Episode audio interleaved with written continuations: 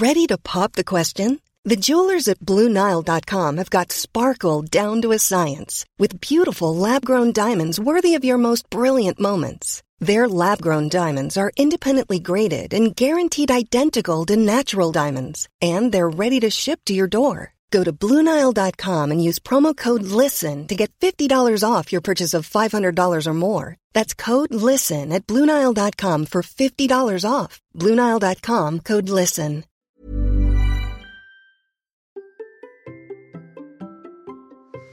Et si finalement j'avais plus progressé en marchant qu'en courant? Dans cet épisode, je vais vous expliquer comment j'ai progressé en course à pied en marchant. Allez, c'est parti Bonjour, bonjour mes champions et mes champions, c'est Bertrand, bienvenue dans Kilomètre 42, le podcast dans lequel nous parlons tout le mercredi de course à pied, mais surtout de mouvement et d'un mode de vie plus sain pour lutter contre la sédentarité. Il y a quelques années, j'étais un gros hamster obèse de plus de 105 kilos.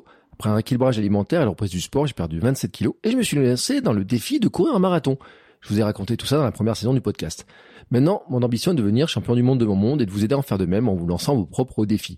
Toutes les semaines, je partage mon expérience, des conseils, des rencontres avec des personnes qui nous donnent des idées pour bouger et nous aident à progresser. Et si vous voulez des conseils complémentaires, j'ai créé sur mon site une page bonus. C'est là que je range des documents gratuits comme des e-books pour vous aider à devenir champion du monde de votre monde ou encore mes recettes de cuisine. C'est gratuit à l'adresse bertrandsoulier.com slash bonus et dans tous les cas, c'est dans la description de l'épisode. Aujourd'hui, un épisode solo. Oui, un épisode solo parce qu'il y a un an, je reprenais la course après une pause de plusieurs mois à cause de deux opérations vasectomie qui était voulue, puis surtout l'opération du ménisque qui n'était pas vraiment voulue. J'en ai parlé abondamment, mais je voudrais vous proposer un épisode un peu bilan de cette reprise, de cette année de reprise. En fait, je l'avais pas du tout prévu. Hein. C'était vraiment un épisode qui était pas du tout prévu. J'ai même un épisode de prêt qui était euh, pratiquement prêt à être diffusé, qui est prêt. Voilà, vous l'aurez la semaine prochaine. Ça parlera de la course à obstacles. Mais là, vraiment, je me suis dit tiens, on va marquer un petit peu le coup parce que j'ai fait un petit peu un bilan. Je voulais faire un petit peu un bilan de finalement de comment je courais, de ce que j'avais progressé, ce que j'avais progressé. J'avais un petit peu un sentiment mitigé de l'année qui de l'année qui venait de passer, et donc je voulais faire un petit peu un bilan. Et puis finalement, en faisant le bilan, je me suis aperçu que j'ai beaucoup plus progressé que je le pensais, mais peut-être pas de la manière dont je pensais. Alors, ce que je vous propose vraiment, c'est de euh, faire un bilan euh, comme ça. Je vais vous proposer de, de, voir un petit peu ce que j'ai appris ces derniers temps.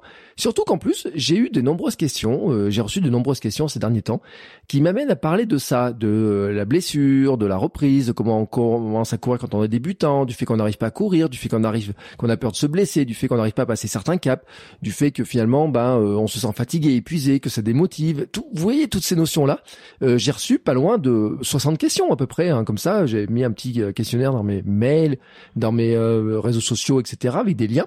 J'ai reçu, oui, autour de 60 questions euh, comme ça qui m'ont été posées de ce type-là. Alors bien sûr, c'est impossible de faire une FAQ euh, traditionnelle, hein, les fameuses foires aux questions, parce que déjà quand il y en a 10 ou 15, je mets d'une heure et demie ou deux heures pour répondre. Donc là, imaginez avec 60, il me faudrait des journées complètes pour répondre à toutes les questions.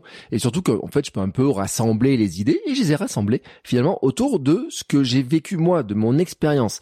Parce que avec mon cas personnel, en fait, j'ai plein de cas finalement dans lesquels vous allez peut-être vous reconnaître. J'ai commencé un jour à euh, vouloir courir et j'ai échoué. Ça, j'en parle pas beaucoup, mais une année, oui, j'avais commencé à recourir et j'ai échoué. Pourtant, j'ai mis plein d'ingrédients dedans, hein, un peu de volonté. J'ai même créé à l'époque un blog pour me motiver. J'avais eu même des partenaires, etc. On m'avait même proposé un dossard pour le marathon de Paris cette année-là. J'avais refusé et puis quelques temps après, j'ai abandonné. C'était un échec. Je vous expliquerai aussi pourquoi c'était un échec, mais en tout cas, euh, c'était un échec. Voilà, c'était un échec quelques années plus tard, hein, quelques années plus tard, j'ai repris le sport avec ma perte de poids, mon rééquilibrage alimentaire et tel que vous me connaissez maintenant.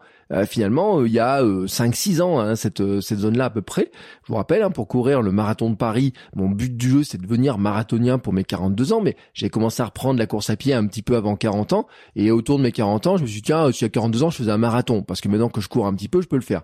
Donc, à ce moment-là, j'avais perdu du poids, j'ai fait un rééquilibrage alimentaire, j'avais rééquilibré pas mal de, de côté de ma vie, et là, je vais pas vous refaire tous les épisodes de la saison 1 du podcast, vous pouvez aller les retrouver, vous aurez un aperçu du chemin que j'ai fait, des questions que je me suis posées, des doutes que j'ai pu avoir, et comment finalement bah, euh, j'ai, j'ai, j'ai, j'ai évolué à ce moment-là. Et puis j'ai aussi eu le cas de la pause après un arrêt volontaire.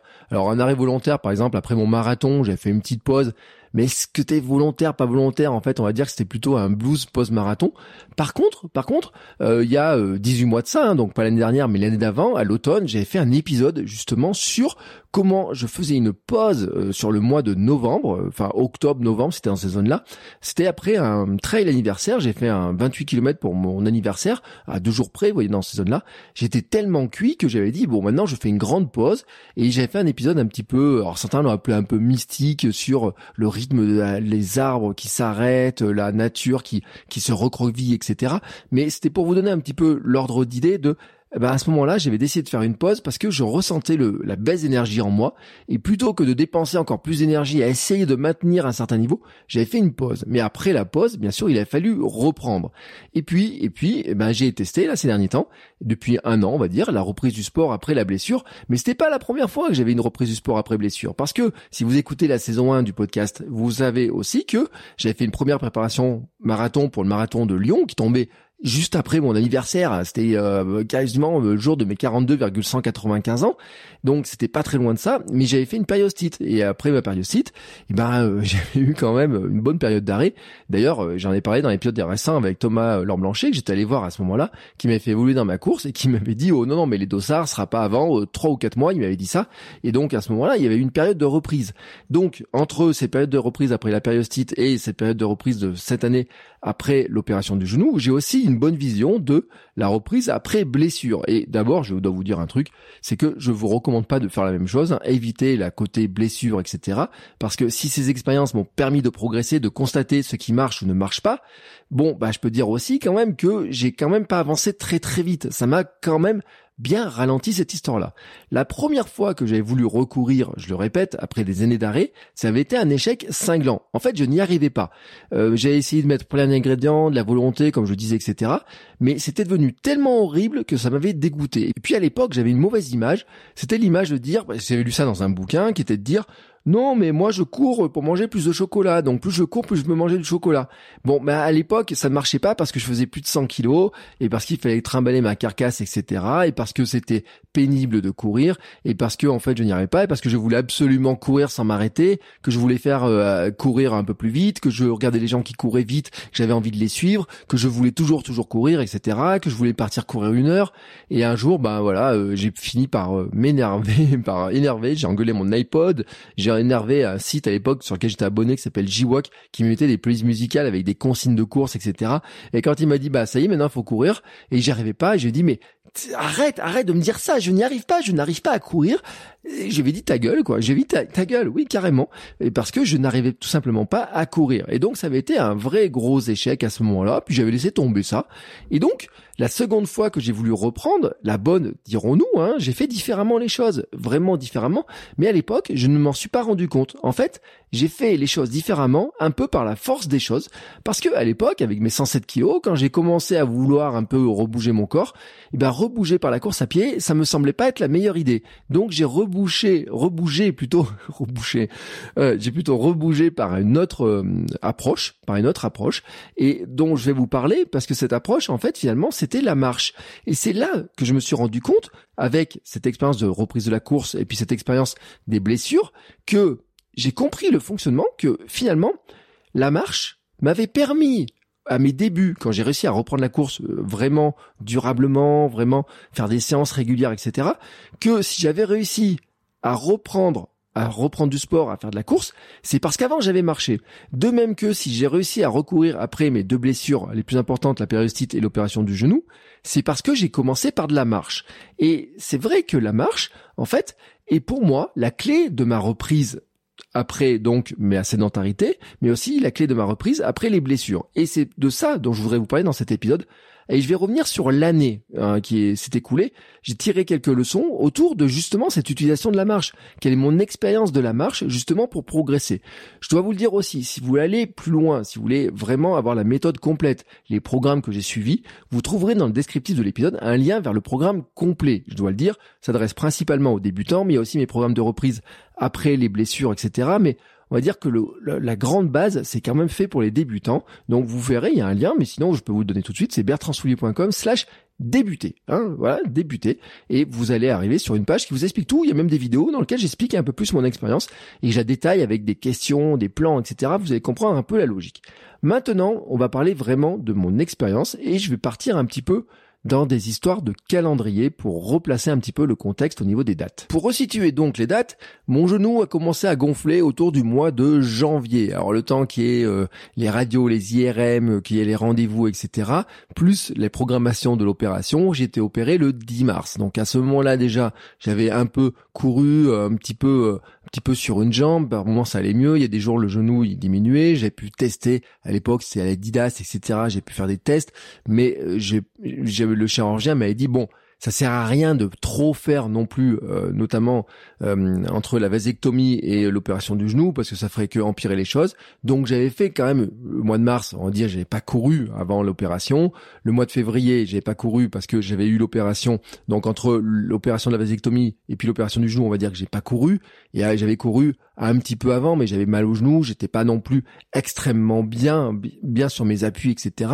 Et des fois, je courais, le genou augmentait, etc. Donc j'avais été opéré le 10 mars en n'ayant quasiment pas couru euh, sur le début de l'année ou relativement peu. Et puis j'ai eu le feu vert du chirurgien pour recourir le 27 avril. Hein, 10 mars opération. Et donc 27 avril, il me dit vous pouvez recourir. Il ne m'a mis aucune limite. Aucune limite. Vraiment aucune limite. Mais entre-temps, je n'étais pas resté à l'arrêt totalement quand même. J'avais repris l'activité physique, on va dire, le 28 mars. Le 28 mars, en fait, je m'étais lancé un défi, c'était d'aller marcher tous les jours ou presque pour retrouver une activité physique. C'est-à-dire que le 28 mars, en fait, ce qui s'est passé, c'est que euh, c'était euh, la période en fait il m'avait dit ben, pendant deux semaines vous évitez de trop d'avoir trop d'activités j'avais les béquilles etc puis j'avais commencé une semaine après l'opération j'étais déjà allé voir ma kiné qui avait commencé à me donner des consignes on avait commencé à travailler il m'a dit oui oui euh, vas-y, tu peux aller marcher, Bertrand, etc. Et donc j'avais pu commencer à reprendre la, marche, et donc j'avais commencé à marcher un petit peu comme ça, en essayant d'aller marcher tous les jours. Alors pas forcément des longues distances, c'était 2, 3 kilomètres, des choses comme ça, hein, autour de entre 20 minutes, 30 minutes, 40 minutes, hein, suivant les jours, en veillant à ce que j'ai pas mal au genou, en faisant attention parce qu'il y a des endroits, bah, le genou comme ça pliait pas, comme il avait été euh, immobilisé, comme j'avais perdu en musculation, etc. Et pas forcément, il y a un moment donné, je pouvais pas faire tout ce que je voulais, je montais pas sur euh, mes petites montagnes sur les sommets, dans les descentes, j'étais un petit peu gêné, j'avais pas les mêmes appuis. Donc selon les jours, selon s'il faisait beau, s'il faisait pas beau, selon si ça glissait ou quoi, je faisais des, séquences, on va dire, de un petit peu différentes, hein, des, des séquences de marche un petit peu différentes. Mais en tout cas, je m'étais vraiment attelé, on va dire, sur le euh, mois de mars et euh, enfin mars, euh, on va dire entre le 28 mars et surtout le mois d'avril, à marcher quasiment tous les jours. À partir du 27 avril, donc j'ai le feu vert du chirurgien le matin et l'après-midi, je me dis bah je vais recourir puisque j'avais la base de marche. Et en fait, cette base de marche, quand j'avais déjà repris la course quelques années avant, j'avais déjà eu le même chose, c'est-à-dire que j'avais commencé par marcher et j'avais marché pendant plusieurs mois à l'époque. J'ai pas juste marché pendant un mois, j'ai marché pendant plusieurs mois et j'avais mon défi, vous savez, de faire les 10 000 pas par jour. Et pour faire 10 000 pas par jour, bah il fallait que j'aille marcher tous les jours euh, sur euh, les chemins, que j'aille marcher tous les jours autour de la maison, que j'aille faire des euh, des balades, que quand je donnais des cours à la fac, etc. Et ben je marchais pour aller chercher les sandwichs au lieu d'y aller en vélo ou en voiture ou je sais pas quoi, que je descendais du bus beaucoup plus tôt. Enfin, vous voyez toutes ces techniques là, toutes techniques-là, je les avais employées pour marcher le plus possible. Donc ça, je connaissais cette, cet aspect-là, je connaissais vraiment ça, et donc là, je l'ai appliqué à ce moment-là sur la marche. Donc tout le mois début d'avril l'an dernier, je marchais, et puis donc j'ai pu commencer à recourir, par exemple par 6 fois une minute. Le 27 avril, sur mon Strava, c'est marqué 6 fois une minute, avec 5 minutes de marche avant, 6 fois une minute, alternance course-marche, donc je courais une minute, je marche une minute, ça 6 fois, et puis 5 minutes de marche. Bon, ça vous fait pas une grosse séance, ça fait une séance qui est très frustrante, mais qui était moins frustrante en fait que celle que j'ai connue au moment de la périostite parce que après la périostite j'avais été très très frustré parce que j'étais en préparation d'un marathon 15 jours avant le marathon je me blesse et je peux plus courir quand je reprends après eh ben j'avais euh, le sentiment d'avoir un gros gâchis. Là, bon, bien sûr, il y a le sentiment du gâchis avec l'opération, etc. Mais c'était surtout le, le, plaisir de dire ah bah ça y est, enfin, je peux recourir. Quoi, ça fait quand même quatre mois complets que j'ai quasiment j'ai un peu couru mais pas trop, puis après j'étais arrêté, puis j'ai plus que marcher, etc. Là oui, ça y est, je peux recourir, je suis content, j'avais quand même cette joie-là. Bon, ce n'était pas simple, car mon corps s'était désadapté, désadapté euh, sur le plan musculaire, sur le plan du cardio, sur le plan de, euh, du système cardiovasculaire, sur le plan de la respiration, sur le plan de, de tout, les muscles, etc. Ma jambe avait fondu, j'ai perdu entre 4 et 5 cm de tour de cuisse et de tour de mollet hein, quand même. Oui. Et puis euh, quand on regarde encore mes jambes, on peut, on sait quelle est l'opéra, la, la, jambe qui a été opérée. J'ai pas récupéré encore totalement. Il aurait peut-être fallu que je travaille qu'une jambe et pas l'autre, mais bon, euh, j'avais pas courir que sur une jambe non plus. Hein. Déjà que c'est pas si simple que ça. Et donc mon corps s'était désadapté et en plus j'avais pris 10 kilos. je vous ai raconté ça, j'avais pris 10 kilos. Donc la situation, il y a un an de ça à peu près, hein, dans ces zones-là, euh, je vous dis 27 avril. Donc on est, vous voyez, là j'enregistre aujourd'hui pour un épisode qui est diffusé le 4 mai. Donc euh, vraiment à une semaine près, on est dans les dates anniversaires, c'était quand même pas glorieux l'histoire, hein, c'était pas glorieux, mais déjà j'étais content de recourir parce que si vous vous rappelez quand même quand j'avais fait des épisodes, notamment avec Pascal, on est parlé de mon ménisque, j'avais un doute en me disant mais est-ce que je vais arriver à recourir sans blessure, sans douleur, sans, sans que ça me fasse mal ou quoi que ce soit? Donc cette reprise là quand même, j'ai fait attention à la faire en douceur. C'est pour ça que j'ai mis la marche et puis qu'ensuite j'ai fait de l'alternance de course et de marche. Bon, là je vous dois vous dire quand même j'ai fait une erreur. Une erreur, c'est que j'ai baissé de rythme. Au lieu de continuer à faire cette alternance, c'est-à-dire que j'étais monté à 6 fois une minute, etc. J'étais monté jusqu'à 15 fois une minute. Et puis je sais pas, est-ce que c'est le temps, est-ce que c'est, je sais pas ce qui s'est passé. À ce moment-là, en fait, je me suis arrêté pendant 10 ou 15 jours pratiquement, peut-être on va dire deux semaines, je me suis arrêté. Je ne sais pas trop pourquoi. Vraiment, je, ne peux pas vous dire exactement pourquoi, mais en tout cas, je me suis arrêté. Est-ce que je me sentais fatigué? Est-ce que ça allait pas? Est-ce que je sais pas ce qui s'est passé? Mais j'avais ralenti et puis, fin mai, quand j'ai voulu reprendre, eh ben, je me suis rendu compte que je pouvais refaire à nouveau, cette fois, une minute. C'est ce qui m'amène à la première leçon, c'est que la régularité est la clé. Que ce soit quand j'ai repris durablement, ou après les les blessures, et cette blessure-là en particulier, c'est l'activité régulière qui permet de progresser. Elle permet d'adapter le corps, elle permet d'adapter le système cardiovasculaire, elle permet d'adapter notre mental, et elle permet aussi d'adapter nos habitudes. Et ça, c'est un point qui est vraiment important, cette histoire d'habitude. Quand on ne fait pas de sport, quand on est à l'arrêt pour une blessure, quand on est euh, dans la sédentarité depuis des années, on s'est installé dans des habitudes. Quand j'ai pas pu faire de sport l'an dernier, je me suis installé dans des habitudes aussi. Par exemple, euh, avant, j'allais courir quatre fois par semaine. Tout d'un coup, je ne vais plus courir. Donc les heures, qu'est-ce que j'ai fait de ces heures-là? Eh ben, il y a un jour, euh, au lieu d'aller courir, par exemple, le mardi, j'allais courir de 11h à midi, eh ben, je restais au bureau. Par exemple, je restais au bureau, je travaillais. Bam, une heure de sédentarité. Euh, c'était pareil les soirs, le vendredi soir, j'allais courir au club, le mercredi, j'allais courir au club. ça, je ne l'avais plus. Donc, je restais, par exemple, sur le canapé, on jouait avec ma fille, on faisait des dessins à la maison Bon, c'était du temps de famille gagné peut-être, mais c'était quand même du temps sans activité. Et puis le dimanche matin avant, je faisais une sortie longue qui pouvait durer en préparation marathon jusqu'à 2h30, et ben là je restais à la maison, et à la maison je me mettais dans le canapé, je regardais une série Netflix le matin, ou c'était des trucs comme ça quoi. Donc bref, en grosso modo, j'étais redevenu sédentaire, alors peut-être pas aussi sédentaire que ce que j'étais il y a quelques années avant, mais en tout cas j'étais redevenu sédentaire, avec des habitudes de sédentaire. Sur le plan alimentaire, c'est un petit peu différent parce que la frustration va amener à taper beaucoup dans le beurre cacahuète, le chocolat, les choses comme ça, mais pas dans les sodas. Euh, enfin voilà. Donc j'avais limité quand même la. Heureusement, euh, heureusement. Sinon j'aurais pris un peu plus de 10 kilos. Mais finalement, quand on est sédentaire, l'effort devient compliqué parce qu'il faut délaisser certaines habitudes. En fait, il faut remplacer les mauvaises habitudes, celles qu'on juge mauvaises en tout cas, c'est-à-dire rester dans le canapé, par une nouvelle habitude. Et pour ça, il faut créer du temps dans son emploi du temps. Il faut re-réserver les créneaux se motiver surtout pour y aller, se donner un rendez-vous, de dire bon bah voilà maintenant c'est bon, euh, ce jour-là euh, j'arrête euh, par exemple de regarder une série Netflix et quoi que ce soit, et là je vais courir. Donc il faut vraiment se donner ce rendez-vous-là qui est vraiment important. Une fois que cette habitude se crée et s'installe, le besoin de motivation devient moindre, tout simplement parce que quand on commence à courir, et eh ben et qu'on commence à reprendre un peu de plaisir, mais courir ou marcher, qu'on commence à, à, retrouver un peu de plaisir en bougeant. Euh, là, par exemple, en ce moment, plus c'est le printemps. Tout à l'heure, j'ai amené ma fille à l'école. Je lui disais, écoutez, je lui dis, t'entends les oiseaux, t'as vu les arbres, regardez les petites feuilles, et regardez, écoutez les oiseaux et tout. Euh, le matin, quand je vais courir, ce matin, je suis allé courir je suis parti autour de 6 heures de la maison pour voir le lever de soleil. Je courais avec les lapins. Et voilà, ça c'est le plaisir. Donc ça, ça remplace finalement le besoin de motivation de me dire ouh ça va être dur, c'est fatigant, etc. Qui disparaît petit à petit aussi. Mais ça, je vais vous en parler après. Mais qui finalement, on devient accro au fait de faire de l'activité, au fait d'aller voir euh, les lapins, les oiseaux, d'aller courir au parc, euh, de voir les vitrines, euh, de faire un boulangeron le matin, je ne sais pas quoi. Et puis on devient aussi accro un petit peu aux endorphines. Je vous rappelle que du moment que vous avez autour de 5 heures d'activité par euh, semaine, vous pouvez devenir en aux endorphines. Les endorphines, il faut une vingtaine de minutes pour que ça se déclenche. C'est l'hormone du bonheur. C'est aussi des, des, hormones qui baissent la, la, la, douleur un peu physique, etc. Et elles durent entre 2 et 6 heures dans votre corps. Donc euh, une séance du matin, et vous allez courir le matin tranquillement comme ça, toute la journée ou presque qui va suivre votre journée de travail peut-être, vous êtes un peu sous l'influence des endorphines, donc c'est pour ça que vous avez peut-être un petit peu un sourire un peu niais ou je sais pas quoi. Moi j'appelle ça le sourire niais, mais j'appelle ça le c'est le sourire un petit peu heureux. Bon, il y a pas que la course à pied qui vous donne des endorphines, hein, il y a plein d'autres trucs, mais vous voyez un petit peu le principe. Là, on parle de course à pied, on n'est pas dans d'autres domaines.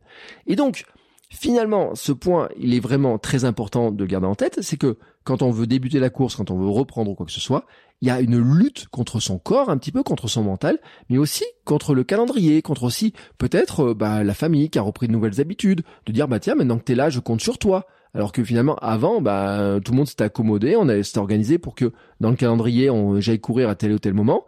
Et puis du moment que j'y vais plus, bah finalement on reprend de nouvelles habitudes et puis on dit bah non regarde finalement je suis là donc je peux m'occuper de ça etc. Et le jour où on veut reprendre, on se rend compte que nos créneaux finalement d'entraînement, de course etc.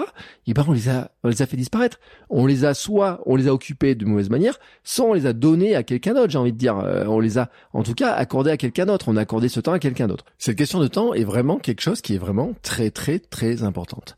Bon, au final, j'ai étalé ma phase de reprise sur plusieurs semaines et je courais 5 km le 26 juin. C'est la première fois que j'arrive à faire 5 km. C'est le 26 juin, soit deux mois après ma reprise de la course. On va dire c'est huit semaines. Et euh, c'est pour ça quand je regardais un petit peu, quand je préparais le fameux programme dont je vous ai parlé, j'avais marqué en fait une date à peu près de huit semaines, grosso modo, euh, qui correspondait à ça en fait, euh, entre 6 et 8 semaines pour prendre faire la reprise. Et en fait, j'ai constaté qu'en regardant sur mon Strava, j'étais vraiment dans cette zone-là. Ce délai, ce délai-là peut paraître long, mais c'est le temps aussi pour éviter un autre écueil. Et là, c'est la deuxième leçon que j'ai tirée de cette, euh, cette expérience-là, c'est que pour être régulier, il ne faut pas se blesser ni s'épuiser. Quand j'avais essayé de courir la première fois, la toute première fois, celle où j'ai abandonné, j'ai fait une erreur importante. Je m'étais épuisé en voulant courir longtemps, vite, courir tout le temps. En fait, faire comme les autres. je voyais quelqu'un tourner autour de la piste, je voulais tourner autour de la piste. Je voyais des gens courir longtemps, je voulais courir longtemps. Je voyais des gens courir vite, et je voulais courir à la même vitesse qu'eux. Bref, je courais pas du tout dans mes capacités telles que à l'époque mon corps me le permettait. Et en fait, je le redis, il est impossible de se lever de son canapé après avoir été dedans pendant 10 ou 15 ans, mais même pendant quelques mois, et partir courir comme ça une heure en sifflotant, en trouvant ça agréable.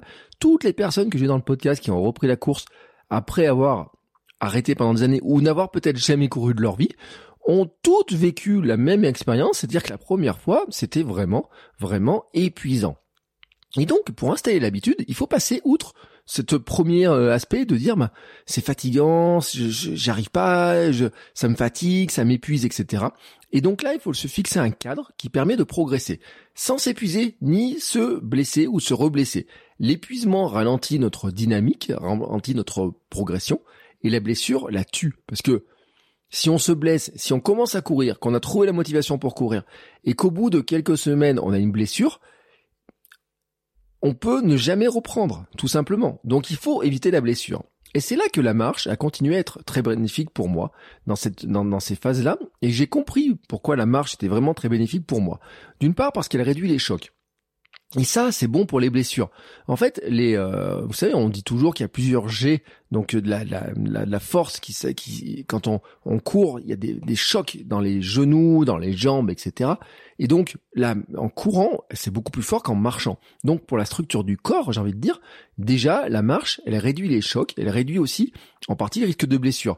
Et euh, il y a un autre élément qui, euh, qui favorise la blessure aussi, c'est quand on veut trahir la vitesse, courir vite, etc. Donc là aussi, il faut y aller doucement. Et puis, elle réduit la fatigue. C'est bon pour l'énergie, ça évite l'épuisement. Il est moins fatigant de marcher une heure que de courir une heure. Donc, pour son énergie, son épuisement, son envie de retourner, etc., c'est plus simple en fait. Ça permet d'allonger les distances parcourues sans augmenter le risque de blessure et de fatigue. En alternant la marche et la course, on va permettre aussi d'adapter le corps petit à petit, va s'adapter à un nouvel effort. Alors peut-être que quand on marche au départ, ce n'est pas l'effort de la course, tout simplement, mais n'empêche que ça fait quand même fonctionner le cœur, ça fait quand même fonctionner la respiration, ça nous donne des habitudes de bouger, ça commence à renforcer euh, les os, les muscles, etc. Et bien sûr, quand on va faire de l'alternance course-marche, on va continuer à adapter tout simplement le corps à cet effort-là. Et là, on arrive sur des notions de quantification du stress mécanique. C'est un, je vous le fais un rappel assez court, c'est l'effort stresse notre corps, ça applique un stress sur notre corps. Ce stress, il faut qu'il soit suffisamment important, donc il y ait suffisamment d'efforts pour que le corps s'adapte, tout simplement parce qu'on dit au corps je veux faire ça, le corps n'est pas capable de le faire, mais il va se reconstruire, il va évoluer, il va s'améliorer pour être capable de le faire les fois suivantes. C'est les bénéfices de l'entraînement. Mais si on lui demande trop, eh ben, il va pas supporter et au bout d'un moment, ça va lâcher, ça va claquer, ça va faire mal, il va avoir une douleur, il va y avoir quelque chose. C'est la fameuse blessure. Et donc, ça veut dire qu'à un moment donné, il faut appliquer suffisamment de stress et suffisamment d'entraînement pour progresser, mais pas trop non plus par rapport à nos capacités pour euh, éviter justement d'arriver sur la blessure, mais avant la blessure, on peut avoir déjà l'épuisement, se sentir totalement épuisé, ne plus avoir envie d'y aller, se sentir trop fatigué, etc. Il y a des signes hein, d'épuisement pour moi. Par exemple, c'est euh, quand on va courir le dimanche matin, qu'on dit oh, je vais faire une course, euh, faire courir une heure et demie, deux heures, un truc comme ça, et que euh, ensuite on dort tout le reste de la journée, qu'on supporte pas peut-être jouer avec ses enfants parce qu'ils font trop de bruit, parce que on n'arrive pas à marcher comme il faut, parce qu'on se sent trop fatigué, parce qu'on a envie de dormir tout le reste de la journée, quoi que ce soit pour moi, déjà, on n'est pas trop dans les bénéfices de la course. Normalement, le sortie running du matin, devrait plutôt nous amener à avoir de l'énergie pour le reste de la journée, avoir le sourire, etc. Bien sûr, on peut faire une sieste dans l'après-midi, mais de là être épuisé tout le reste de la journée, c'est pas terrible. Et c'est pareil pour ceux qui veulent, par exemple, courir le matin et dire oui, mais je suis trop fatigué quand je vais courir le matin pour travailler le reste de la journée. Pour moi, c'est plutôt un signe que la séance de course du matin, elle est trop compliquée, trop difficile, et qu'il faudrait l'alléger un petit peu pour bénéficier finalement des fameuses hormones du bonheur sans s'épuiser, sans se fatiguer, sans être totalement éreinté. Et c'est là où la marche est vraiment intéressante et où l'alternance de marche et de course est vraiment parfaite pour arriver à le faire parce que ça reste une activité physique qui mélange l'effort de la course mais limite l'effort grâce finalement à la marche et il est plus facile d'alterner la marche et la course que d'essayer de courir tout le temps. Je le répète, si vous avez une heure devant vous pour faire une séance, vous serez plus fatigué après une heure de course qu'après une heure de marche. Surtout, surtout quand on débute, surtout quand en plus on a une manière de courir qui est peut-être pas la plus adaptée, parce que vous savez les histoires d'économie de course, quand on est en surpoids, enfin il y a plein de raisons qui font que à un moment donné, bah c'est beaucoup plus simple de dire déjà je marche, puis ensuite je marche et je cours, et à un moment je vais arriver à augmenter la pourcentage de course dans ma, par rapport à la marche pour arriver à courir une demi-heure. Mon fameux 5 km, j'avais dit après deux mois, euh, j'ai fait en 33 minutes. Vous voyez, on est dans la demi-heure, dans quelque chose comme ça. Voilà.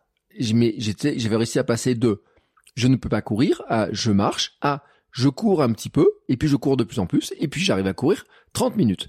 Ça, c'est vraiment pour moi l'élément qui est vraiment essentiel. Et à partir de là, après, on peut faire d'autres choses. On peut dire, je peux courir plus longtemps, je peux courir plus vite, je peux faire d'autres trucs, je peux mixer encore plus les choses, etc. Ma troisième étape à moi, c'était de dire, bah, je vais courir tous les jours. C'est vraiment une étape qui était importante pour moi parce que j'ai décidé de passer l'été dernier à la course quotidienne. Le 26 juillet, je vous ai expliqué ça dans un épisode et dans des vidéos, etc. Le 26 juillet, j'ai décidé de courir tous les jours. Enfin, de courir tous les jours à partir du 26 juillet. En fait, j'aurais pu commencer un petit peu plus tôt parce que la semaine d'avant, j'avais déjà couru quasiment tous les jours. Il y a juste le dimanche où je sais pas pourquoi, je suis pas allé courir, ou le samedi ou le dimanche. Le 25 juillet, je suis pas allé courir ce jour-là, mais sinon, en fait, je serais pas à 282 jours consécutifs. Je serais déjà à 286 ou 287, un truc comme ça. Mais bon, ça, c'est un petit détail. On s'en moque. Dans quelques années, quand ça fera 1000 et quelques jours ou 1200 ou 10 000 jours que je cours tous les jours, ça sera pas important, ces quatre jours d'écart seront pas franchement importants. Bon, là c'est juste comme ça pour le moment. Tout à l'heure j'ai vu ça, c'était une curiosité. L'objectif pour moi, quand je décide de courir tous les jours, c'est d'être certain d'avoir une activité physique, de sortir du bureau et de la maison, qui sont dans, pour moi au même endroit. J'ai juste 10 euh, marches ou 15 marches d'escalier pour passer du salon au bureau je pourrais passer, euh, si ma fille, si je l'amenais pas à l'école le matin, si je l'avais pas chercher à midi ou le soir, etc., je pourrais vivre dans la maison sans en sortir quasiment, euh, on va dire, euh, plus de la moitié de la semaine, voire presque tous les jours.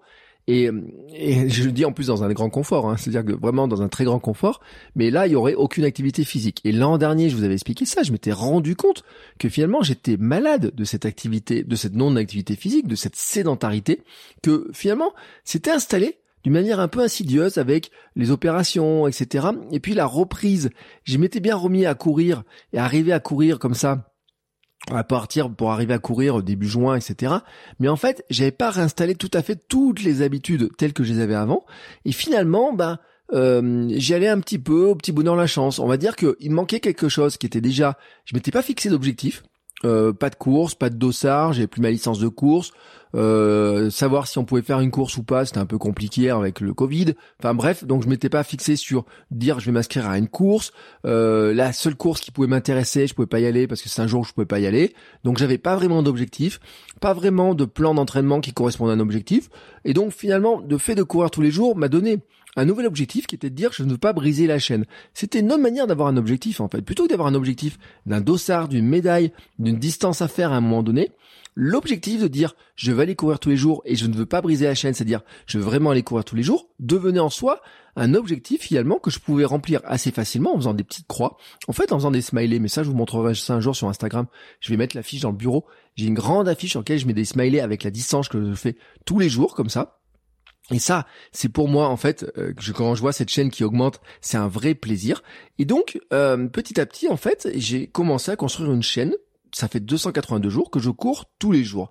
Et vraiment, c'est ça qui est vraiment intéressant pour moi, c'est que ça a modifié mes habitudes de course, notamment pour limiter le fameux stress mécanique, limiter la fatigue, parce que une chose est sûre, c'est qu'il est impossible de courir tous les jours longtemps et ou vite. Hein, courir tous les jours vite, c'est-à-dire Imaginez faire tous les jours des séances de fractionner, par exemple, tous les jours des séances à fond, tous les jours des séances euh, type au seuil, tous les jours des séances euh, qui feraient 1h30, etc. Bien entendu, vous avez des exemples de gens qui le font, etc. Bien entendu que avec l'adaptation, il y a des gens qui courent un marathon tous les jours, qui le font depuis des années. Vous allez toujours trouver des exemples comme ça. Mais après, il faut voir la vie qu'ils ont à côté, il faut voir comment ils sont organisés, il faut voir aussi à quelle vitesse ils le font et euh, quelle est l'adaptation, comment ils ont réussi à le faire petit à petit, combien de temps ils le tiennent. Bien sûr qu'on a des exemples, bien sûr, mais si c'est pour être crevé le reste de la journée et pas pouvoir m'occuper euh, de ma fille, euh, de pas pouvoir être présent pour ma femme, de pas arriver à travailler comme il faut, finalement, ça n'a aucun intérêt pour moi. Donc, l'adaptation de mon emploi du temps, de mon organisation, mes entraînements, tout ça, tout ça, fait que il faut que j'alterne des moments où je vais faire des séances intenses et puis des séances de récupération. On est dans une alternance comme ça. Ma règle personnelle, c'est de faire 70 à 80% d'endurance mentale, c'est ce qu'on recommande en général. Et donc, une séance intense est systématiquement suivie d'une séance en endurance mentale chez moi. Systématiquement. C'est euh, le hier par exemple euh, bon hier c'était pas une très bonne journée mais ça je vais en parler mais ce matin par exemple j'ai fait 7 km avec des accélérations sur une minute, deux minutes, quatre minutes, puis 10 minutes avec des cotes, etc. Donc séance intense. Ce qui veut dire que demain, je vais plutôt être dans une séance plutôt cool, en, endurance fondamentale, vous voyez, euh, une petite balade cool, etc. Bon, je vous parle aujourd'hui, on est mardi en enregistrement hein, pour que vous ayez cet épisode le mercredi, mais vous avez compris un peu le principe. Dans cette pratique, la marche, elle a plein d'avantages, parce que sur une séance intense avec du fractionné, par exemple, la marche permet de faire descendre le cardio et faire des fractions plus intenses. C'est-à-dire que euh, moi, je vois une séance de fractionné. Quand j'allais au club, les séances de fractionné, j'ai trouvé vraiment très épuisante parce que d'une part, il y avait les accélérations, mais aussi il y avait la distance globale de course entre l'échauffement, les accélérations, la récup au petit trot entre les accélérations. Moi, il y avait des moments, en fait, sur du fractionné, euh, je n'arrivais pas à tenir euh, l'intensité des fractions. Par exemple, sur du 30-30, 30 secondes de course, 30 secondes de récupération. Moi, personnellement, je pense qu'il est plus bénéfique de faire des fractions très intenses qui sont toujours au même niveau, quitte à marcher entre chaque fraction, plutôt que d'essayer de trottiner entre chaque fraction et d'avoir des fractions intenses de 30 secondes qui sont de moins en moins intenses. Donc je le répète, je préfère faire des fractions de 30 secondes de course et mettre un peu de marche derrière pour finalement faire baisser le cardio et pouvoir reprendre la même intensité que la fraction précédente et recommencer ça 10 ou 20 fois, plutôt que d'essayer de courir vite et puis faire trottiner entre temps et finalement ne jamais arriver à récupérer. Et avoir des fractions qui finalement baissent en intensité. Pourquoi je dis ça? Parce que le but, finalement, quand on fait du 30-30 et qu'on veut aller très vite avec cette intensité qui est très élevée, c'est d'arriver finalement à monter, à monter en vitesse, de faire augmenter la vitesse. C'est pas que ça se transforme en espèce de truc un peu de la, des trucs des distances un peu de seuil, de tempo, vous savez les trucs, on est un peu dans des vitesses intermédiaires. Non, c'est pas ça le but du jeu. Le but du jeu, c'est de dire là vraiment pendant 30 secondes, il faut que j'aille le plus vite possible et que je tienne à chaque fois ces vitesses-là tout le temps sur 10 fois ou 20 répétitions. Donc ça, pour moi, c'est ma vision des choses. C'est comme ça que moi je vois les choses. Et c'est vrai que par rapport à ça, eh ben, je trouve que la marche peut être un outil intéressant. C'est-à-dire que quand vous voulez augmenter votre vitesse et qu'on vous dit il faut faire du fractionné, ben peut-être qu'il est plus intéressant de dire je vais faire 30 secondes de course et 30 secondes de marche que d'essayer de faire 30 secondes de course et 30 secondes de trottinement si vous vous rendez compte que finalement vous n'arrivez pas à multiplier les 30 secondes de course intense et rapide toujours à la même vitesse parce que le but du jeu c'est d'être toujours à peu près à la même vitesse et dans la même régularité. Sur les séances d'endurance, la marche permet de faire baisser le cardio aussi quand il s'emballe. Sur l'endurance mentale, ça vous est peut-être déjà arrivé, vous connaissez un peu le truc. Et puis même des fois, on s'emballe un peu sur la vitesse, on s'emballe un peu sur le cardio, on se rend compte que le cardio il monte un peu vite.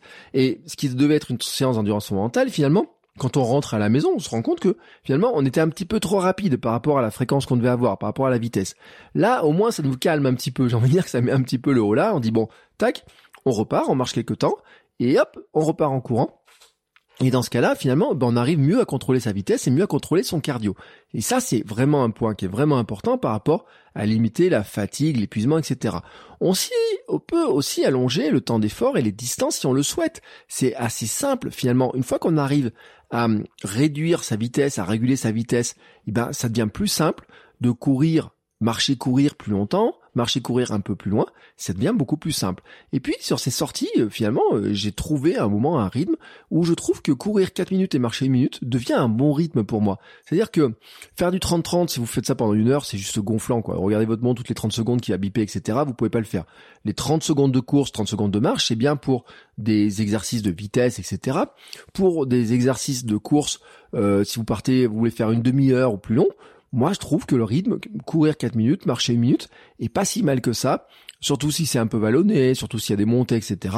On peut ajuster un petit peu les minutes. Et puis, je trouve que c'est pas mal. Le marche, parce que la marche a un gros avantage aussi, c'est que sur mes terrains vallonnés, moi, je suis en Auvergne, et, euh, on m'a fait la réflexion il y a encore hier ou avant-hier, en me disant, waouh, tout ce dénivelé sur la semaine. Mais oui, mais et, ce matin, euh, j'ai encore 200 mètres de dénivelé ou je sais pas quoi en 7 km, tout simplement parce que c'est c'est le terrain qui est comme ça. Moi, j'y peux rien. Enfin, j'y peux rien. Si j'ai choisi où était la maison, on a acheté cette maison-là, euh, je savais qu'en courant, mais à l'époque, je courais pas quand j'ai commencé. Je fais 211 mètres de dénivelé en 7 km 19 de distance. Donc oui, forcément. Et puis euh, les autres jours, c'est pareil. Hein. J'ai toujours des séances où j'ai 160, 200 mètres, 220 mètres de dénivelé, etc. J'ai souvent des séances comme ça parce que moi j'aime bien partir de la maison euh, en, euh, en, courant. J'aime bien pouvoir être tranquillement, ne pas avoir la voiture à prendre, etc. Donc quand je pars de la maison, de toute façon, de la maison, je suis sur un bout de but et je suis au milieu de la butte en fait, soit je monte, soit je descends. Mais dans tous les cas, il y a un moment donné, si je commence par descendre, faut que je remonte, et si je commence par monter, eh ben j'ai quand même de la montée. Et après, faut, je reviens, certes, je vais redescendre, mais j'ai quand même du dénivelé. Donc dans l'histoire, finalement, sur mes terrains vallonnés, pour moi, la marche a un gros avantage. Je le répète, hein, euh, la montagne, la côte gagne tout le temps. Elle finit toujours par vous épuiser. Si vous faites du trail, de toute façon, vous allez aussi marcher. Si vous faites des grosses séances avec du trail, etc., où il y a des gros dénivelés, vous allez aussi marcher. Donc la marche, elle n'est pas, euh, faut pas se dire qu'elle est interdite ou quoi que ce soit. En fait, elle fait partie de la préparation, y compris pour des grandes distances, pour des courses, etc. Et même peut-être pour des, des choses auxquelles on ne pense pas comme ça. Et on verra au fur et à mesure de ma progression peut-être que je me rendrai compte que si un jour je veux courir, je sais pas, un 24 heures, si je veux courir un 100 km ou quoi que ce soit, il y a peut-être un moment donné où ce sera peut-être plus intéressant pour moi de, de redescendre un petit peu, de marcher, etc. Et d'ailleurs, on m'a posé la question aussi, est-ce que j'ai marché pendant mon marathon? Oui, il y a un moment j'ai marché, parce que je me rendais compte que courir, courir, courir finissait par m'épuiser, et au moment des ravitaillements, je préférais marcher un petit peu, ça redescendait le cardio, ça reposait un peu, et je pouvais repartir plus vite. Mais ça, je vais vous en reparler parce que c'est la, cette technique-là, en fait, on peut la garder, on peut aller très loin avec ça. La semaine dernière, par exemple, je le redis, j'ai couru l'équivalent d'un marathon sur la semaine. 42, allez, c'est pas 4295, c'est 42,222. Vous voyez, euh, on est dans ces zones-là. J'ai plus de 100 mètres de dénivelé. Mais j'ai pas une fatigue importante de cette semaine-là ou quoi que ce soit qui était pour moi une semaine avec de la progression parce que euh, la semaine d'avant j'avais fait un peu moins, j'ai fait un peu moins la semaine d'avant, etc. j'avais augmenté un petit peu comme ça petit à petit le kilométrage. Et ben finalement pour moi c'est pas une semaine qui est fatigante. J'en sors pas fatigué, j'en sors pas euh, avec des courbatures, des choses importantes. Donc ça devient plus sympathique, plus agréable de faire ces séances. Euh, tout simplement, je rentre avec moins de fatigue, plus de plaisir, toujours du sourire, etc. Et donc bah pour installer l'habitude, pour installer le rythme, pour continuer à le faire, bah c'est mieux quand c'est comme ça. C'est mieux quand c'est comme ça. Plutôt que de finalement de rentrer, d'être exténué. Si vous rentrez, vous êtes exténué, est-ce que vous partirez facilement le lendemain pour refaire, ou deux jours plus tard, ou trois jours plus tard, pour refaire une séance qui va être pareille? Bah moins, moins. Ou alors vraiment, il faut vraiment savoir exactement avoir un objectif très précis, vraiment le savoir exactement pourquoi. Et là, on rentre aussi dans un autre aspect qui peut être la préparation mentale. Mais là, c'est pas trop le, le but de, de, de cet épisode, c'est vous dire aussi que finalement, on n'est pas obligé, et moi c'est ma vision de, avec le positive running, etc., on n'est pas obligé de rentrer cramé d'une séance de course pour dire qu'elle a été bonne, quoi, et qu'elle a été bien, quoi que ce soit. On peut aussi se dire que finalement, une bonne séance de course, c'est celle qui nous permet d'avoir le sourire, d'avoir le sourire quand on l'a fait, d'avoir le sourire après quand on rentre, d'avoir le sourire le reste de la journée. Et c'est peut-être pas des séances sur lesquelles on revient cramé et qu'on est épuisé le reste de la journée. Et c'est là où je dis que la marche peut limiter la fatigue, peut augmenter le plaisir, peut rendre les choses plus agréables, que ce soit pendant, juste après et puis le reste de la journée. Et puis, je vois aussi un, un autre gros avantage dans cette histoire-là, c'est que finalement, par exemple, ce matin, euh, donc on est mardi, je le répète, j'ai fait 7 km avec des séances de, de course euh, longues, des rapides.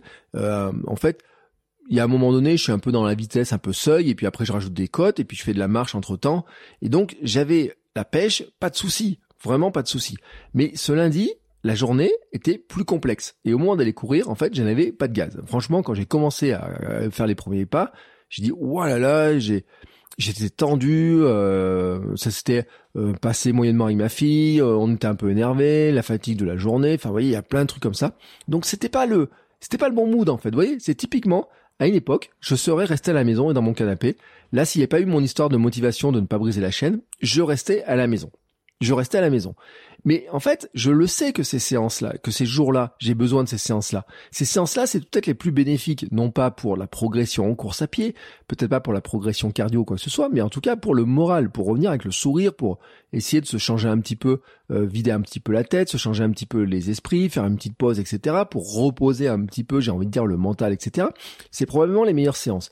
Mais si on se dit que ça va être une séance qui déjà on est fatigué, on n'est pas très motivé, on se sent pas très bien. Si en plus c'est une séance qui nous semble vraiment exténuante, c'est dur de se motiver pour la faire. Et c'est là où finalement se dire bah, je vais la faire en alternance course marche, et eh ben ça va être bien. J'ai fait une séance cool avec de la marche et de la course. Une fois les premières minutes passées, je commence par marcher un petit peu 5 minutes, je cours un petit peu sur mon rythme de 4, 4 minutes, une minute, vous voyez, dans ce rythme-là. Puis euh, en fait, quand ça descendait, je courais un peu. Quand c'était sur place, je courais. Quand ça montait un petit peu trop, je marchais. Et puis j'ai fait comme ça mon petit parcours. C'était moins difficile de me motiver pour démarrer. C'était moins difficile de commencer à courir une fois que bah, on marche déjà. Bah, après, on commence à se réchauffer. On commence à être le cœur bah, un peu plus vite. Les muscles sont plus souples. C'est plus facile de commencer à courir. Donc c'est plus simple de courir. Et puis c'est moins difficile de se motiver parce que c'est une séance qui est moins exigeante. Alors certes, hier, normalement j'ai prévu à mon programme, bah c'est ce que j'ai fait ce matin, c'est normalement c'est de faire des accélérations, travailler ma vitesse, etc. Mais je me suis dit, je la décale, cette séance de vitesse, je la décale à mardi, c'est pas vraiment un grand problème, mais j'ai gardé mon activité physique. Et donc même si la séance n'était pas parfaite, même si la séance n'est pas celle que j'ai prévue, et loin de là, parce qu'au début j'étais plutôt parti pour me dire, le lundi je vais faire une séance à peu près d'une heure. Là j'ai fait une séance qui faisait peut-être 30 minutes ou quelque chose comme ça. Certes, je suis très loin de la séance que j'avais prévue, je suis très loin de ce que je voulais faire, mais en fait, elle était bien mieux que si elle n'avait jamais existé. Elle était bien mieux que ce que j'aurais fait avant, qui était de dire, bon bah, pouh, je me sens fatigué, j'ai pas trop envie d'y aller, bah je reste à la maison, euh, je vais me mettre euh, sur le canapé, euh, boire à une époque j'aurais bu un soda en mangeant du chocolat, vous voyez des trucs comme ça. Et ben non, hier je suis allé courir à la place et donc c'est bien plus bénéfique pour moi et c'est exactement aussi le but en fait de à la fois mon histoire de courir tous les jours, mais aussi finalement d'alterner la marche et la course. C'est qu'il y a des jours où finalement j'ai plein de gaz pour courir, et puis il y a des jours où j'ai moins de gaz, où j'ai moins d'énergie, mais je sais aussi que ça va me faire du bien de sortir, de bouger, et donc euh, finalement de commencer par marcher, puis courir, puis alterner course et marche. Et bien pour moi, c'est ce qui me permet finalement tout simplement de continuer à sortir et de trouver du bénéfice là-dedans. Et puis Dernier cas dont je voulais vous parler, bien sûr, c'est le 496 Challenge. Je vous rappelle, en fait, c'est dans cette année de reprise, euh, c'est le vraiment le moment, le temps fort, le, plus gros challenge que j'ai eu pour l'instant, dans enfin que j'ai eu, parce qu'on va dire que l'année de reprise elle est terminée maintenant. Hein, je vous répète, euh, j'avais repris la course euh, il y a un an, à quelques jours près, an, une semaine, donc on va dire que cette année de reprise est bouclée, c'est mon plus gros challenge, c'était de courir normalement 496 km au mois de janvier sur le principe 1 km le premier, 2 km le 2, 3 km le 3, et ainsi de suite jusqu'au 31 janvier. 31 km le 31 janvier. Au final, ça doit faire 496 km. J'en ai fait 509, un petit bonus, une fois 500 mètres de plus, une fois un petit kilomètre de plus, une fois 200 euh, mètres, vous voyez, des petits bonus comme ça. Ce petit effort, il est bien plus exigeant que de courir tous les jours avec les règles que je me suis fixées actuellement, qui sont de courir 10 minutes au minimum et 1 mile, donc 1 km 6. Donc là, c'était beaucoup plus exigeant. Et comme je l'avais dit dans le bilan de cette expérience-là, j'ai délibérément opté pour de l'alternance de course et de marche à partir de la moitié du challenge. D'ailleurs, sur un conseil que m'a donné Philufo, il m'a dit, à partir du 13e ou 14e jour, comme ton corps il va commencer à couiner, tu cours 900 mètres, tu marches 100 mètres. Tu cours 900 mètres, tu marches 100 mètres. Le but, je le répète, ce jour-là, ce moment-là, c'est ce mois-là plutôt, c'est de faire la distance. C'est pas de battre un record de vitesse. J'en avais rien à faire de faire 496 km au mois de janvier en étant le plus rapide de tous. Non, le but du jeu, c'était bien de faire les 496 km. Le but du jeu, c'est d'enchaîner jour après jour, de gérer l'énergie. Et là, on est exactement sur la même chose, en fait. Sur plein de courses, plein de défis qu'on veut se lancer, on a cette problématique identique, identique, sur lequel des fois, on se met en fait des, espèces de contraintes qui des fois n'ont aucun lieu, au lieu aucun lieu d'être. Quand vous débutez, si vous avez du mal à passer un cap symbolique, la marche peut être intéressante pour vous montrer que c'est possible de passer le cap. Par exemple, vous courez 8 km, vous avez envie de faire 10 km, mais vous n'y arrivez pas. Vous vous bloquez à ce 8 km. C'est normal. Il y a toujours un moment donné, au début, quand on se met à courir, on progresse très vite, et puis après, on va se mettre à plafonner, et à un moment donné, il va falloir passer ce plafond. Bon, comment on fait pour passer ce plafond? Vous pouvez inclure de la marche. Vous pouvez passer plus facilement la barrière en fait en vous disant bon bah 8 km pour l'instant euh, c'est ma limite, ça tire un petit peu, je fais 8 km en courant, ça tire un petit peu. Vous pourriez très bien, très très bien vous dire je cours euh, 2 ou 3 km et puis je marche un petit peu, je cours 2 3 km, je marche un petit peu et ainsi de suite finalement jusqu'à 10 km. Et vous allez vous rendre compte que ça passe beaucoup plus facilement. Et une fois que vous aurez passé cette barrière là, qu'est-ce qui va se passer? Eh bien votre cerveau cette barrière-là n'existera plus puisque vous l'avez passée. Ce n'est plus un plafond, ce n'est plus une limite que vous ne pouvez plus passer. Vous êtes capable de la passer. Vous savez que c'est possible. C'est comme quand on se dit, bah, je suis pas capable de courir 10 km, enfin, un marathon, un semi-marathon, un ultra, quoi que ce soit. Le première fois qu'on le passe, on se dit, bah, en fait, j'en étais capable. Et donc là, le fait de dire, je ne sentais pas capable de courir 10 km, je suis pas capable de courir 10 km, je bloque toujours à 8. Le simple fait de dire, eh ben, les 2 km qui manquent, si je les fais en marchant, en mettant de la course, de l'alternance, etc., et que j'arrive à faire mes 10 km, tout d'un coup, je montre à mon cerveau, je me montre à moi, ma confiance, que je suis capable de faire ces 10 km-là. Et tout d'un coup, le bénéfice, il est tellement important que ça va vous débloquer sur ce plan-là. C'est la même chose avec le temps. Si vous n'arrivez pas à courir une heure et que vous êtes toujours bloqué à 40 ou 30 ou 45 minutes, etc., le fait de faire de l'alternance, vous dire, allez, je cours 10 minutes, je marche une minute, je cours 10 minutes, je marche une minute, par exemple. Bon, ben, le simple fait comme ça de faire ça, si vous faites ça 5, 6 fois dans votre séance, ou 6 fois, vous arrivez à courir une heure au global. Vous arrivez à avoir une heure d'activité au global. Petit à petit, peut-être vous allez pouvoir ensuite, une fois que vous aurez passé ce cap, vous dire, bah, je suis capable de supprimer peut-être une phase ou deux de marche. Peut-être je peux faire 20 minutes de course et je marche 2 minutes et je recours 20 minutes, 2 minutes. On peut faire ça. Pourquoi pas c'est dans mon programme, j'ai des séances, des séquences de 14 minutes par exemple. Euh, j'avais repris, j'avais fait deux fois 14 minutes. Ça permettait d'avoir 28 minutes d'activité euh, en course, plus au milieu il y avait une minute de marche, avant et après il y avait 5 minutes de marche, etc. Ça faisait une séance qui finalement à l'époque j'ai passé facilement parce que cet moment de pause et de marche permettait de récupérer. Et puis, quand on va un peu plus loin, quand on creuse un petit peu, on a l'athlète olympique Jeff Galloway, que j'en ai, j'en ai souvent parlé parce que c'est quand même un exemple qui est très intéressant. Lui, il a démontré que cette stratégie permet de courir plus vite des distances comme le 10 km, le marathon ou le semi-marathon, y compris pour des gens qui courent le marathon en moins de 2h30. Pourquoi? Parce qu'il y a un moment donné, ils vont limiter la fatigue. Au lieu de s'évertuer à courir tout le temps, on va répartir l'énergie dont on dispose au départ, on va la répartir finalement sur euh, euh, un petit peu un effort un petit peu différent. C'est-à-dire qu'au lieu de dire bah je vais courir, si on prend l'exemple du marathon, au lieu de courir 42 km, je vais peut-être en finale en courir que 35 ou 37, et puis pendant les autres kilomètres dans lesquels je vais marcher, eh ben, c'est l'énergie qui va se dépenser peut-être moins vite. Mais par contre, le kilométrage, il commence à se faire en fait. Ça va aussi limiter les problèmes de dérive cardiaque. Si vous avez le cardio qui monte très haut et que vous n'arrivez pas à le faire baisser, le simple fait de marcher, l'autre jour j'ai regardé sur ma montre, je regardais ma montre, le simple fait de marcher, de commencer à marcher, au bout de quelques secondes, au bout de quelques secondes, déjà mon cardio était redescendu. Et vous savez, dans les zones, euh, si vous avez une montre cardio qui montre les zones, vous ferez l'expérience. Quand vous êtes dans une certaine zone, dès que vous marchez, vous passez dans la zone en dessous. En fait, en, niveau de rythme cardiaque, etc. Donc c'est très rapide cette histoire-là. L'augmentation de la température du corps aussi, surtout par exemple sur des périodes estivales, si vous craignez un petit peu le chaud, si vous aimez pas trop transpirer ou je sais pas quoi. Enfin voilà. Après, à vous de voir. On sait aussi que quand le rythme, la température du corps euh, augmente beaucoup, ben on est, on court moins bien, on se fatigue beaucoup plus, etc. Et ben là, finalement, on va limiter cette augmentation. Et puis, on peut aussi maintenir son rythme moyen plus longtemps. Bah oui, parce que finalement, ce serait une question de calcul, hein, de se dire, bah tiens, si je cours un peu plus vite pendant que je cours et que derrière je me repose un peu en marchant, et ben je suis capable de répéter ça peut-être plus souvent que d'essayer de courir à une certaine vitesse et que j'ai du mal à le tenir. Moi, c'est ce que j'ai vécu sur plein de courses, sur plein de choses, où à un moment donné, bah, ça tient pas, ça tient pas, parce que peut-être qu'on a été un peu gourmand sur le rythme, etc. Peut-être que la fatigue est intervenue plus rapidement. Le coup de barre euh, sur euh, une course, par exemple sur semi-marathon, quand j'ai fait mon semi-marathon, bah au 16e ou 17e, j'ai un coup de barre, un vrai coup de barre, et ben à ce moment-là, qu'est-ce que j'avais fait? J'avais ralenti. Je n'avais pas marché, j'avais ralenti. Mais le simple fait déjà de ralentir à ce moment-là m'avait permis de repartir plus vite derrière. Je me demande, peut-être, peut-être, qu'en courant, qu'en marchant en ce moment-là, si ça se trouve, je serais reparti à la même vitesse, encore plus vite, etc. Et j'aurais peut-être mieux fini.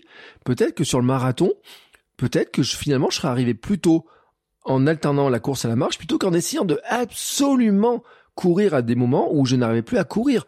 Euh, j'ai souvent parlé de cette histoire du euh, du bois de Boulogne, etc. Qu'à un moment je n'avais marre de le voir, etc. Que j'ai avancé comme un zombie.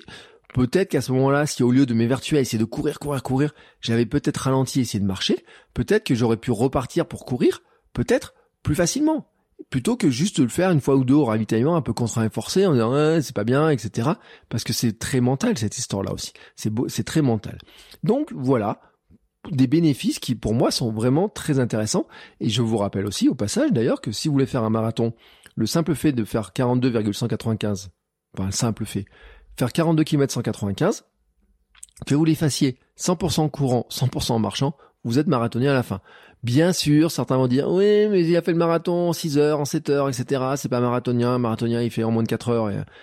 Osef, on s'en fout, on s'en moque, on les laisse parler on les laisse parler. Si quelqu'un vous dit que vous n'avez pas le droit de marcher quand vous courez, laissez parler, allez, laissez parler, etc. Montrez juste que vous, finalement, c'est comme ça que c'est votre manière aussi de progresser. Vous avez le droit de choisir d'autres voies. Euh, c'est pas que la voie des entraîneurs qui n'ont fait que courir toute leur vie, etc. et qui considèrent qu'on n'a pas le droit de marcher. Parce que ça, c'était des choses qu'on entendait au lycée, par exemple, pour passer mon bac. J'avais 20 minutes de course, interdiction de marcher si on a une mauvaise note. Quand je jouais au foot, j'avais interdiction de marcher sur le terrain, il fallait absolument toujours courir. Mais ça, c'était les injonctions de l'enfance, les injonctions de l'adolescence, etc. On est adulte, bordel. Si on a envie de marcher et qu'on sent mieux quand on marche, on a le droit de le faire. Si euh, on veut faire du trail, de toute façon, on sait qu'à un moment donné, il faudra marcher. Si on veut allonger les distances, on sait qu'il faudra marcher. Après, euh, un gros, une grosse course, par exemple, après un marathon, par rapport pour lutter contre le blues du marathon, le conseil, c'est que si vous n'arrivez pas à courir dans les jours qui viennent, la semaine qui suit, bah vous pouvez marcher, vous gardez de l'activité, vous gardez ce lien avec de l'activité, etc. Vous arrêtez pas, tout, et vous serez mieux que d'arrêter de courir tout simplement ou d'arrêter toute l'activité physique. Donc là-dessus, on, calme l'esprit, on calme le cerveau et on se dit oui, on a le droit de marcher. Bon, pour finir cet épisode maintenant, où j'en suis? Au total, sur cette année de reprise, j'ai parcouru en course marche, en alternance course marche, 1804 kilomètres. 1804 km. Bon, bah depuis ma reprise de la course, donc ça fait à peu près 150 km par mois, vous voyez comme moyenne, et ben en fait, ce sont mes 12 plus gros mois consécutifs depuis que j'ai repris le sport. C'est ma plus grosse année. Alors bien sûr, là, elle est sur deux années, hein, sur 2021-2022, mais c'est ma plus grosse année. Bah, j'ai regardé mon Strava, j'ai regardé mes stats, j'ai regardé toutes mes applications, c'est ma plus grosse année, c'est mes 12 plus gros mois, c'est cela, 1804 km. En 2018 et 2019, j'ai fait des prépares marathon. Normalement, j'ai fait la préparation marathon pour le marathon de Lyon en 2018. Et en 2019 pour le marathon de Paris, j'ai couru environ 1300 km dans ces zones-là.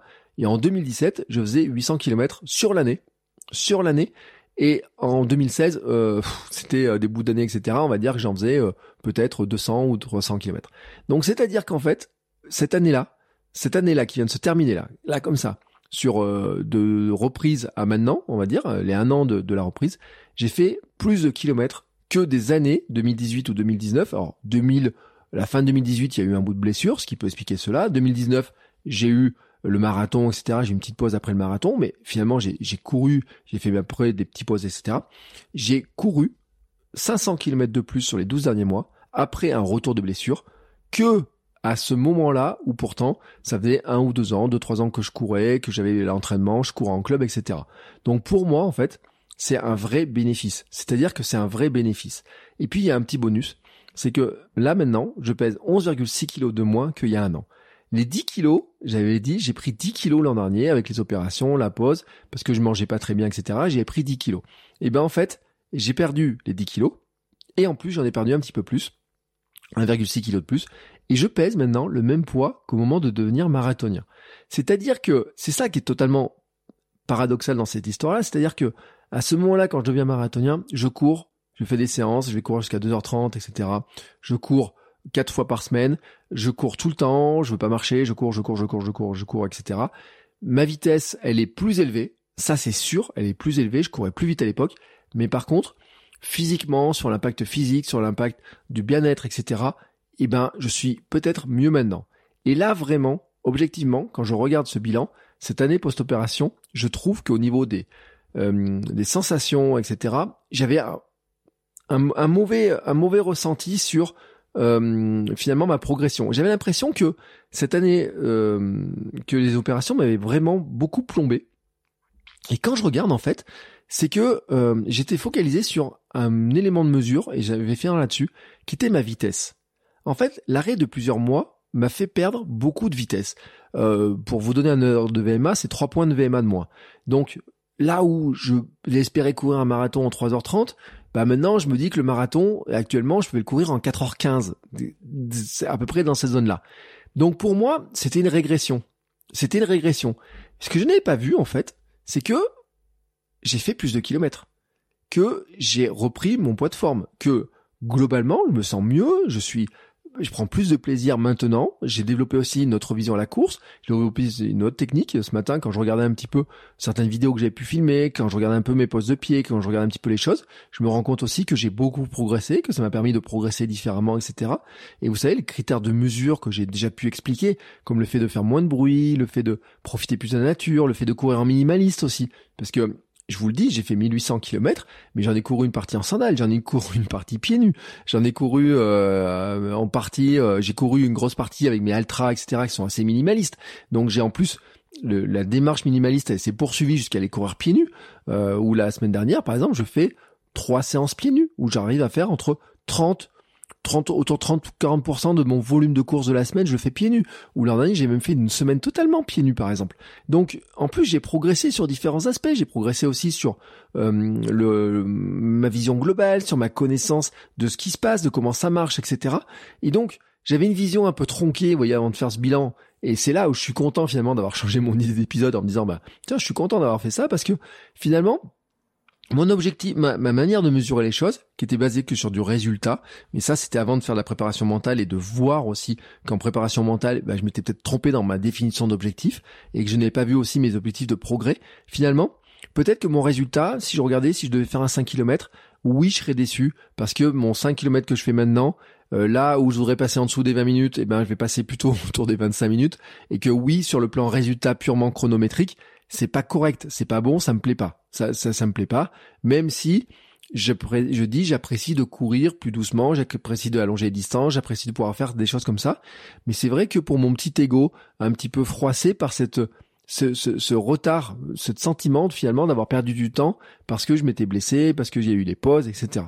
Mais en fait, il faut que je change de point de vue aussi en me disant que j'ai vraiment beaucoup progressé différemment. J'ai progressé sur plein de choses et qu'à partir de là, je peux reconstruire quelque chose de différent. C'est-à-dire que je peux me dire, bah, maintenant, je suis capable de faire cette distance-là. Je suis capable de faire des choses que je ne me pensais pas capable. Euh, courir euh, la dernière semaine du 496 challenge, c'est 190 km dans la semaine. Je me pensais incapable de faire ça un jour. et je me suis prouvé que j'étais capable de le faire. Courir euh, comme ça, partir des jours, je suis parti, j'ai fait un semi-marathon un vendredi soir par exemple, euh, je me sentais pas capable de le faire quelque temps avant et je, je, suis capable de le faire. Et donc dans ma progression, certes, si je regarde le chronomètre, je peux avoir l'impression que finalement j'ai beaucoup régressé, mais sur ma progression globale, sur mon ressenti global finalement, il faut que je l'augmente parce que je me rends compte que j'ai progressé, mais totalement différemment et vraiment totalement différemment de ce que j'avais prévu. Et que ça, c'est aussi parce qu'à un moment donné, j'ai accepté de me dire, eh ben oui, j'ai droit de marcher. Oui, il y a des moments, le fait de marcher me permet de courir mieux, de travailler ma technique, de courir différemment, d'allonger la distance, de faire d'autres choses, d'aller à des endroits où, en courant, je n'arrivais pas à aller en courant, j'arrivais pas à y aller, ou ça faisait, c'était pas bien, ou ça me plaisait pas, etc. Bah maintenant, ces endroits-là, je peux y aller, je peux faire une partie en courant, une partie en marchant. Je peux faire les choses différemment. Et ça, pour moi, c'est un vrai grand progrès. Alors bien sûr, il reste cette petite blessure d'ego sur la vitesse. Mais maintenant que j'ai cette base d'année qui vient de se passer, que j'ai cette bonne base, qu'est-ce que je vais faire d'après vous? Eh ben, je vais me remettre à travailler ma vitesse. D'ailleurs, c'est pour ça que j'ai fait ce matin des accélérations, j'ai fait euh, de la côte, que j'ai fait du un peu, un, peu principe fartlek, hein, vous voyez, avec des accélérations en nature, avec euh, des montées, avec des descentes, etc. Eh ben, je vous en parlerai une prochaine fois un petit peu de ce que je vais faire là-dessus. Je, je, ferai des, des contenus, des épisodes là-dessus hein, pour en parler. Mais j'ai fait un petit test la semaine dernière pour voir un peu à quel point j'en suis au niveau de ma vitesse. Et puis maintenant, je vais travailler toutes les semaines. Je vais pouvoir faire des VMA, des séances de VMA courtes, des séances de VMA longues pour travailler ma vitesse, pour essayer de retrouver un peu plus de vitesse. Et finalement, peut-être, bah, euh, dans euh, quelques temps, je vous dirai, bah, je suis content parce que je suis revenu finalement à la vitesse que j'espérais. Mais en plus, bah, j'ai appris tout ça. Et donc, finalement, même si ces blessures sur l'instant m'ont fait beaucoup douter, même si elles m'ont tapé sur le système, même si elles m'ont fait perdre du temps, je me rends compte à quel point elles m'ont fait progresser. Et ça, vraiment, c'était un truc qui était totalement inattendu et c'est pour ça que je voulais vous en faire un bilan. Bon, si cette expérience vous intéresse, n'hésitez pas à m'envoyer des messages, à mettre des commentaires, à me dire ce que vous en pensez, à venir en parler sur l'Amsterdam Running Club.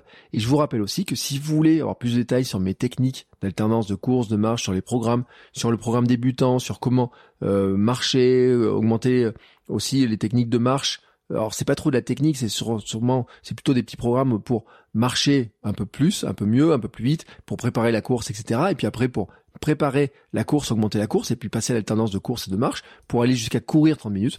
Et eh ben vous avez un lien dans les notes de l'épisode sur mon programme, ou sinon c'est bertrandsoulier.com slash débuter. Et puis nous, on se retrouve la semaine prochaine pour un nouvel épisode où là, oui, on parlera de course à obstacles, vous verrez, avec une sacrée championne, qui euh, sur lequel on a parlé de tout ce qui était les courses à obstacles, les Spartan Race, etc. Et tous les bénéfices que ça peut avoir, notamment sur euh, notre bon fonctionnement du corps, sur comment notre corps fonctionne mieux grâce à ce type euh, d'épreuve sur lequel finalement il y a aussi un peu de fun, il peut y avoir des, choses. Alors ça peut faire un, peur un peu peur par certains aspects, mais en fait la question qui est très intéressante dont on a discuté, c'est finalement de se dire que finalement, peut-être pour certains de nos objectifs euh, physiques, de ligne physique, de, de, fonctionnement de notre corps, et eh ben peut-être que c'est un bon type euh, de course, de compétition à faire avec un bon type d'entraînement. Mais ça, vous verrez ça la semaine prochaine. Et en attendant, je vous souhaite une très très très très très très belle semaine et merci beaucoup pour votre écoute. Ciao ciao Bon, c'est encore moi. J'ai un dernier petit mot à vous dire avant de vous laisser écouter un autre épisode de podcast. Si vous avez apprécié cet épisode, je vous invite à vous abonner, bien entendu, au podcast. Vous pouvez le faire sur Spotify, Apple Podcast et tous les lecteurs de podcast. Mais aussi, si vous voulez, à laisser une petite note 5 étoiles sur Apple Podcast. Vous savez que ça aidera le podcast à se faire découvrir et à permettre à plein de gens de découvrir aussi les vertus du mouvement. Allez, ce coup-là, je vous laisse et je vous souhaite à tous une très belle journée.